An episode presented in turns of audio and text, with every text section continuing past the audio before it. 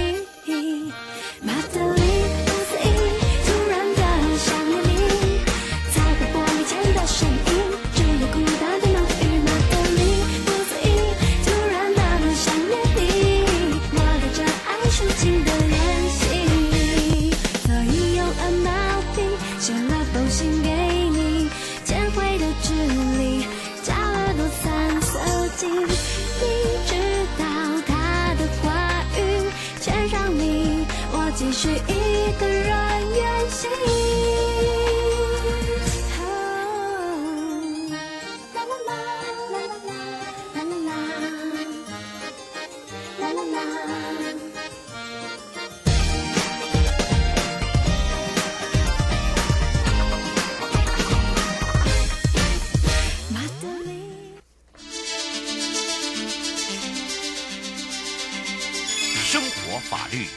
Go Go 你我生活的好伙伴，我是你的好朋友哦。我是你的好朋友瑶瑶，再度回到了 u Live Show FM 零四点一正声广播电台，陪同大家。好的，当然我们刚才讲到了，今天我们呃这个好朋友啊，大家生活中哦必备的高永珍假树官要来聊到，就是呃什么叫做诈术妨害他人信用罪哦？那么这个罪的构成要件到底是什么呢？其实，在法律规定上面就有讲到，刑法第三百三呃三百一十三条就有一个妨害名誉及信用罪。那这个规定呢，就是散布流言或以以诈术损害他人的信用罪者，处两年以下的有期徒刑，而拘役或者是一科并呃这个是一千元以下的罚金。那么法条所规定的刑罚就是罚金的数。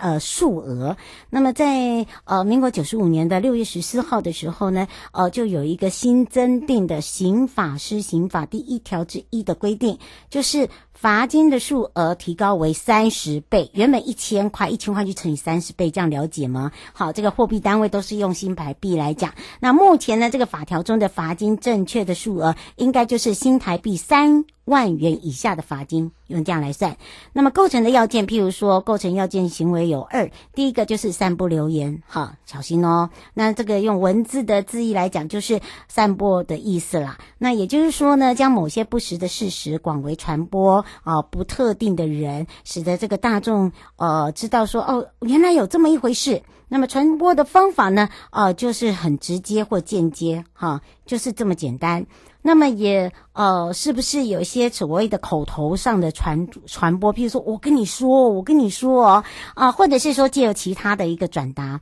那只要是传达到用以传播这个两字的的一个目的的一个动作呢，就是散布。好，那么流言就是指的没有事实的根据、无稽之谈的意思。那包含的内容就是，呃，不能完全是虚构的必要。那对于有些部分是真实的事情，或者是他有一些事情要加油添醋，一供一供哦，刻意就是把这个变拉放大。好，让大家觉得哇，好夸张哦！好，这就叫流言。那么像这个听闻外界啊，常常讲到哦，某某商店呐，哈，因为经营不稳啦，哈，扬言这个老板要走路啦，哈，这个就是流言，因为他并没有倒店呐，对不对？那么又经由证实，呃，凡是呢用不当的这个方法欺骗别人的行为的时候。像对这样的人，呃，施以骗诱啦，或散布啦，好，利用他人的错误或无知，让人家以为假作，呃，真的一些动作，都算是诈术。这样子大家了解吗？好，那么呃，还有包含了。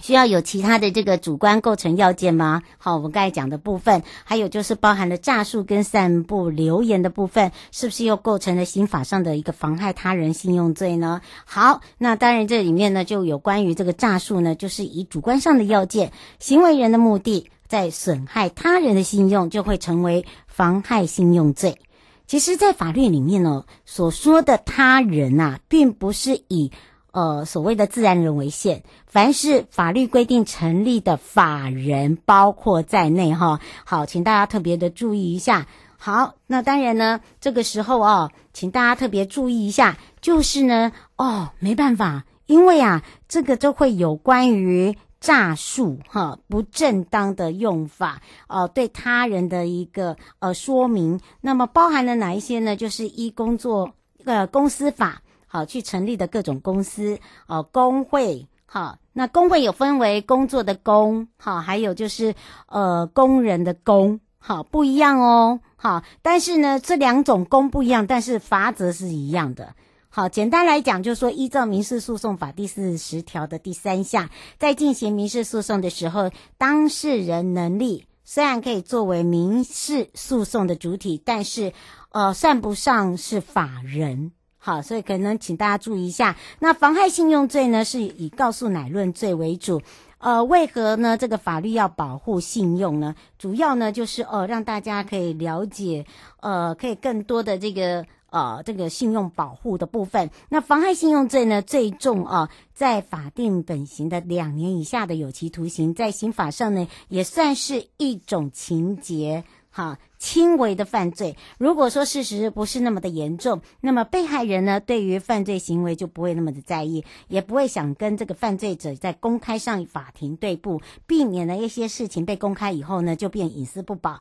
会以为这个被害人呢带来更多的这个痛苦。所以在刑法的第三百十四条里面有一个规定，高包含了第三百一十三条的一个犯罪需告诉乃论。也就是对于犯罪者进行追诉啦或处罚啦，在刑事诉讼法第两百三十八条第一条就有规定，呃，已经提出告诉的案件，在这个一审的法院呢，呃，所谓的这个辩论终结之前呢，告诉人呢是可以撤回告诉。而信用这两个字的含义，就是一般来指的就是社会上对于一个人在经济方面的评价，也就是这个人在经济上的支付能力跟履行义务的能力，呃，为了呢，呃，有这个信任度。包含了信用好的人呢，在社会上会处于在呃他人的尊重呃欢迎，反正呢，总而言之哦，就是要特别的注意。好，那么注意的这些呢，也可以让一般的这个听众朋友可以更了解哦。原来啊，这个所谓的诈术妨碍他人信用罪啊，要特别注意，就是说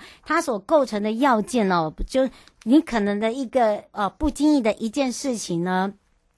你可能呢呃就会呢会造成什么？会造成呢其他的人，哈，就是造成其他的人的误解。那么他就可能，我跟你说，他有，譬如说这样举例好了，我有一百块，然后我看到他给别人，哈，那么呢，呃，我就觉得，诶，这个。呃，我就跟别人讲说，哎，我跟你说，他要给人家一百块哦，可是我不知道为什么他无缘无故给这一百块，有用意在哪里？可是另外一个人可能他又加了一点东西，好，以这样的一个方式为主哦，让大家比较清楚，也可以了解，哦，知道说哦这样的一个说明。好，待会呢就要回到了台北地检哦萧义宏检察官时间喽，所以呢，请大家哦特别注意一下。那么今天呢，让大家了解了。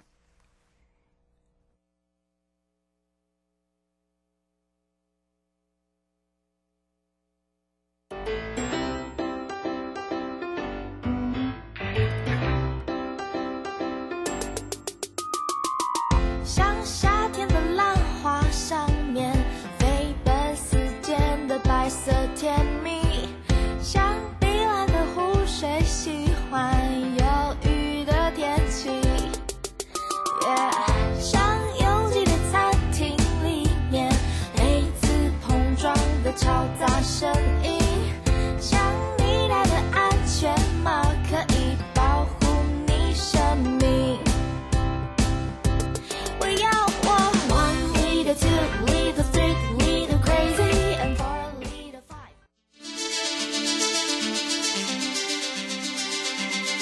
生活法律 Go Go Go！你我生活的好伙伴，我是你的好朋友哦。我是你好朋友瑶瑶，再度回到了 U Live Show FM 零四点一正声广播电台，陪同大家。那么也预告了，我们接下来跟大家聊到的呢，是跟生活中呢，哇，秘密。这个非常的这个相关的，尤其是非常贴切哦。尤其是现在，如果你你已经有领年终奖金啦，啊，这可能跟我们的薪资是有关系。但是除了薪资有关系之外，就是说，哎，有些人呢生病的时候，我们可能呃有保险啊，啊，比如说他要领劳保或健保啦，哎呀，这个保额上面如果有点不一样怎么办呢？等等。好，今天要聊到的这个问题就是，呃，投保薪资申报是不实的一些法律。呃责任，包含了你的雇主呢。哦，到底有没有帮你保哪一些保险？你到底了不了解？所以我们开始在工作的时候就要了解我们自己本身有哪一些的权利问题了。所以这个时候呢，我们也开放零二二三七二九二零哦，陪伴大家是台北地检萧奕弘检察官时间了，我们赶快来让奕弘检察官跟大家打个招呼了，哈喽。Hello，大家好，我是台北地检署萧奕弘，很高兴在空中跟大家相会。嗯，刚刚有讲到了，也预告了啊。其实我们这个开始工作的时候，其实就觉得，哎、嗯欸，我有一份工作不错啊。可是问题是都没有想过说，哎、嗯欸，有没有保险啊？或者是说，我觉得，哎、欸，老板跟我讲好了，我可能用领日薪的。好，哎呀我就不要有这个劳健保，而、嗯、这也算是一种劳险之一，劳、嗯、保跟健保之一，是不是该请教一下这个检察官？其实我们有一些权益都是应该发生事情才发生的，对不对？对，那其实，在依照这个法律的规定哈，其实这个哈，雇主其实要为员工哈投保一些相关的保险哈，那包括像是这个劳工保险啊、就业保险啊、全民健康保险啊，那另外也是要帮员工提列一些劳退金然后。那这些是雇主的一个法定的责任，他们其实规定在劳工保险条例啊、就业保险法、那全民健康保险法，还有劳工退休金条例当中。那其实就是说保额是多少，事实上就会跟你的这个薪水是有关系的，然后，嗯，那我们这个相关的法律规定，其实都是依照哈全月的薪资总额。来作为一个投保的一个薪资来计算保险费，嗯，还有就是说要提列多少的一个退休金，哦，所以说这个薪资申报其实是一个很重要的部分，因为它涉及到呃最后相关的一些费用的一个一个情形。是哇，所以哦这个有一些这个民众哦，或听众朋友哦，可能就觉得说哦有那么严重，可是你都不知道，真的发生事情的时候呢，嗯，就跟我们这个保险投保的这个金额有相关，对不对？对呀、啊，那其实可能会有一些比较呃不好的一个行为，就是说，哎，有些雇主可能会呃希望能够减少他的支出，嗯，所以他可能会把这个申报的薪水哈、哦、降低。哦，可能比如说，哎，你的薪水其实是四五万块，他可能用比较低的，嗯、可能是用最低的薪资来帮你投保，嗯，透过这个方式来减少呃这个保险费的一个费用，嗯，哦、那是但是这样的情况，事实上他可能都会有相对应的一个民事、刑事还有行政上面的责任，哦、嗯，那我们跟听众朋友来介绍一下，第一个就是说关于刑事责任的部分，哦，是，那因为我们在刑法里面事实上有个条文叫做业务登载不实。嗯，好、哦，就是说从事业务之人，如果明知是不实的事项，然后把它登载在业务上制作的文书，哦、嗯，那足以损害公众或他人的话，会有三年以下有期徒刑的一个刑事责任。然后，那我们可以思考一下，就是说，哎，我们依照刚刚提到的这些法律的规定，事实上都是要求这个投保单位，然后就是雇主他可能要帮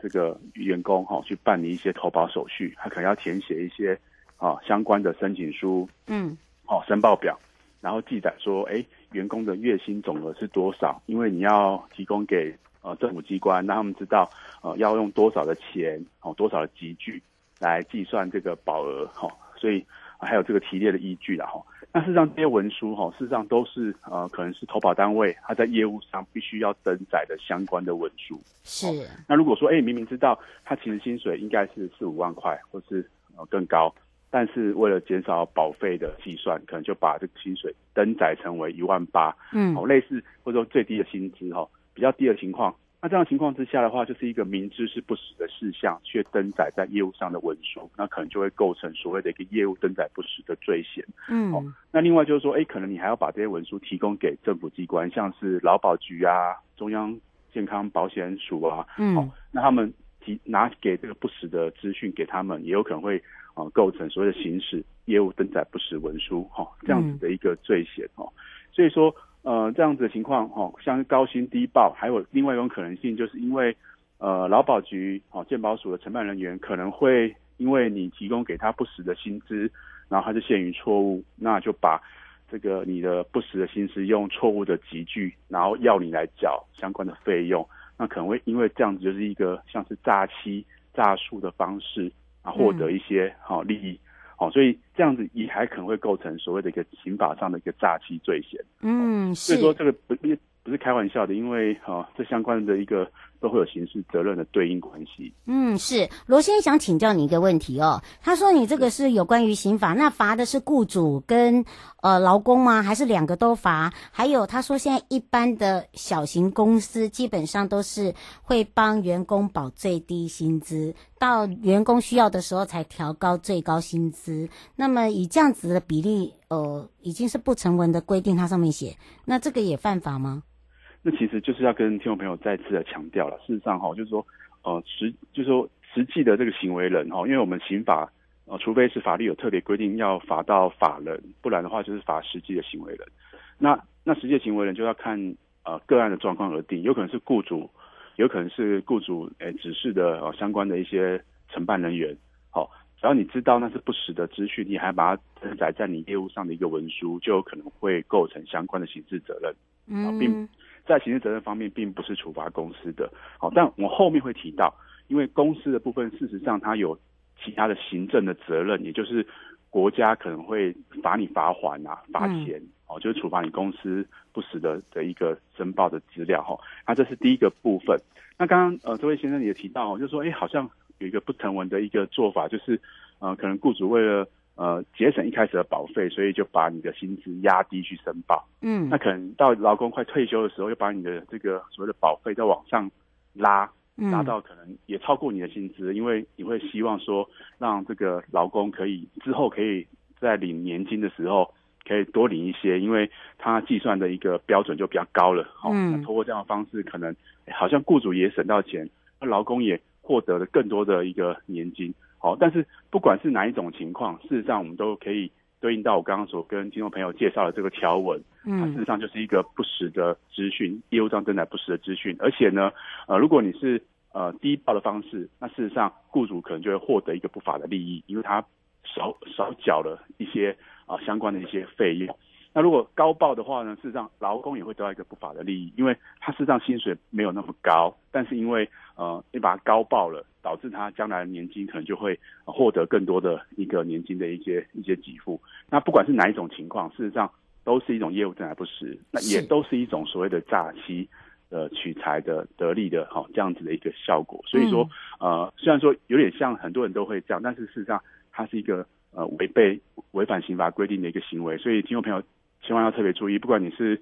呃雇主，或是你是公司里面的相关承办人员哈，啊，千万不要有这样子的一个想法，那轻易的去尝试哈，因为这个记录事实上都存在的，事实上对公司是很不好的一个情况。嗯，是。那林小姐想请教一个问题，她说基本上都会跟员工沟通过，对，那么员工有也同意，她现在就写同意，那么想请教一下，这样子也不行吗？还有一个就是呃。刚刚他所听到您讲的，不管呃低薪高报或者是高薪低报，那么只要是员工同意，这样子也会被举证吗？是什么样的情况之下会被举证？嗯，其实是这样子，就是说，呃，其实员工同意哈，呃，员工同意，但是事实上我，如果我刚刚跟听众朋友介绍的，事实上，因为你不实申报的被害人哈，其实不只有员工而已啦。那实际上包括整个劳工保险的制度，还有全民健康保险的制度。哦，那即便员工同意，然后那甚至是说员工有补偿，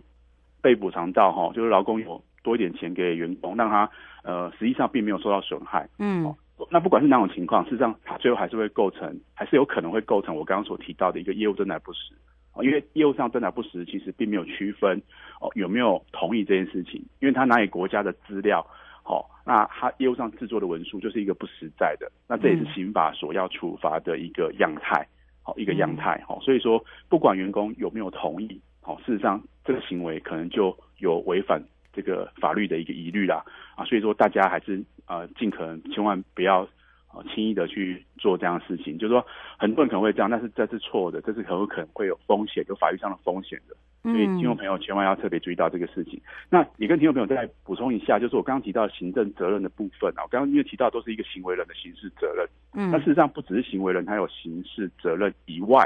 好，那其实依照劳工保险条例哈，还有这个就业保险法、全民健康保险法的相关的规定啊，哈，嗯，那事实上都会提到说，投保单位如果违反规定，把这个投保的薪资哈以少报多或以多报少，他会就哈这个短报。或多报的保险费金额呢，去处罚款，嗯，那罚款就不是说你诶多少钱，它是会好就有倍数的一个罚款，就是比你之前得到的一个利益可能又要吐回去，可能加倍的吐回去这样子。嗯，好，那也会有相关的一个追缴。如果你有溢领的一个情况，哦，可能说诶劳工后来有溢领的一个情况，也是会被追缴回去的。所以说，对于这个公司来说了哈，哎，这个行为不只是赔了夫人又折兵了哈，不只是说行为人他可能有刑事责任，那他可能也会让公司呢有被处罚还的一个可能性。好，那最后还有一个叫民事责任啊，那这可能就是说对员工没有处理好，比如说员工他事实上呃会有一个就业保险，那就业保险事实上跟劳保可能绑在一起，就是一样会用这个薪资的集聚来计算。好，如果说将来。这个员工因为失业的话，他事实上是会有一个失业给付的。嗯、那失业给付的给付的一个方式，事实上也是去计算这个退保当月哈前六个月的平均月投保薪资，嗯，百分之六十作为给付的发给。哦，那最长给六个月。那如果雇主事实上还是低报的情况的话，那这可能就会影响到最后这个员工他会拿到的一个保险给付的一个就业保险给付，因为你报的比较少嘛，那他领的就比较少。那这种情况之下的话，其实员工呢就可以呢再向这个雇主呢请求损害赔偿，好，民事上损害赔偿，请求雇主把这个他应该得到的，那因为雇主违法啊没有得到的钱呢，再赔偿给这个员工，好，大概是这样的情况哈。所以说事实上是很划不来的，得不偿失的哈，是这样情形。是，所以要请大家特别注意一下了哦。当然你说检不检举哦，这个这这个没有所谓的检不检举，真的是被有时候不好不不不运气不好就被查到了。好，这个也是要提醒大家哦，不要冒这个险。不过因为这个时间关系，我们要下次空中见喽。大家下次再见喽，拜拜，拜拜，拜拜。各位亲爱的朋友，离开的时候别忘了您随身携带的物品。台湾台北地方法院检察署关心您。